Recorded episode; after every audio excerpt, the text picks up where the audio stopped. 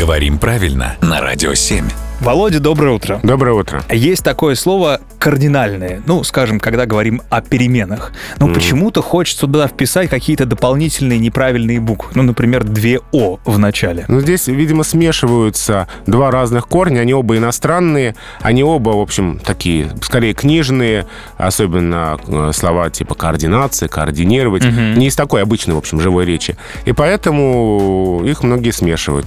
Но не будем этого делать, запомним, что кардинальный в значении главный, самый существенный, слово заимствованное из латыни, того же корня, что слово кардинал. Так. Вот Ришелье, он не кардинал, он кардинал. И какие-то вопросы, решения могут быть кардинальными. Слово координальный не существует, есть слово координация, координировать, совсем другим значением. Все, скоординировались. Спасибо, Володь.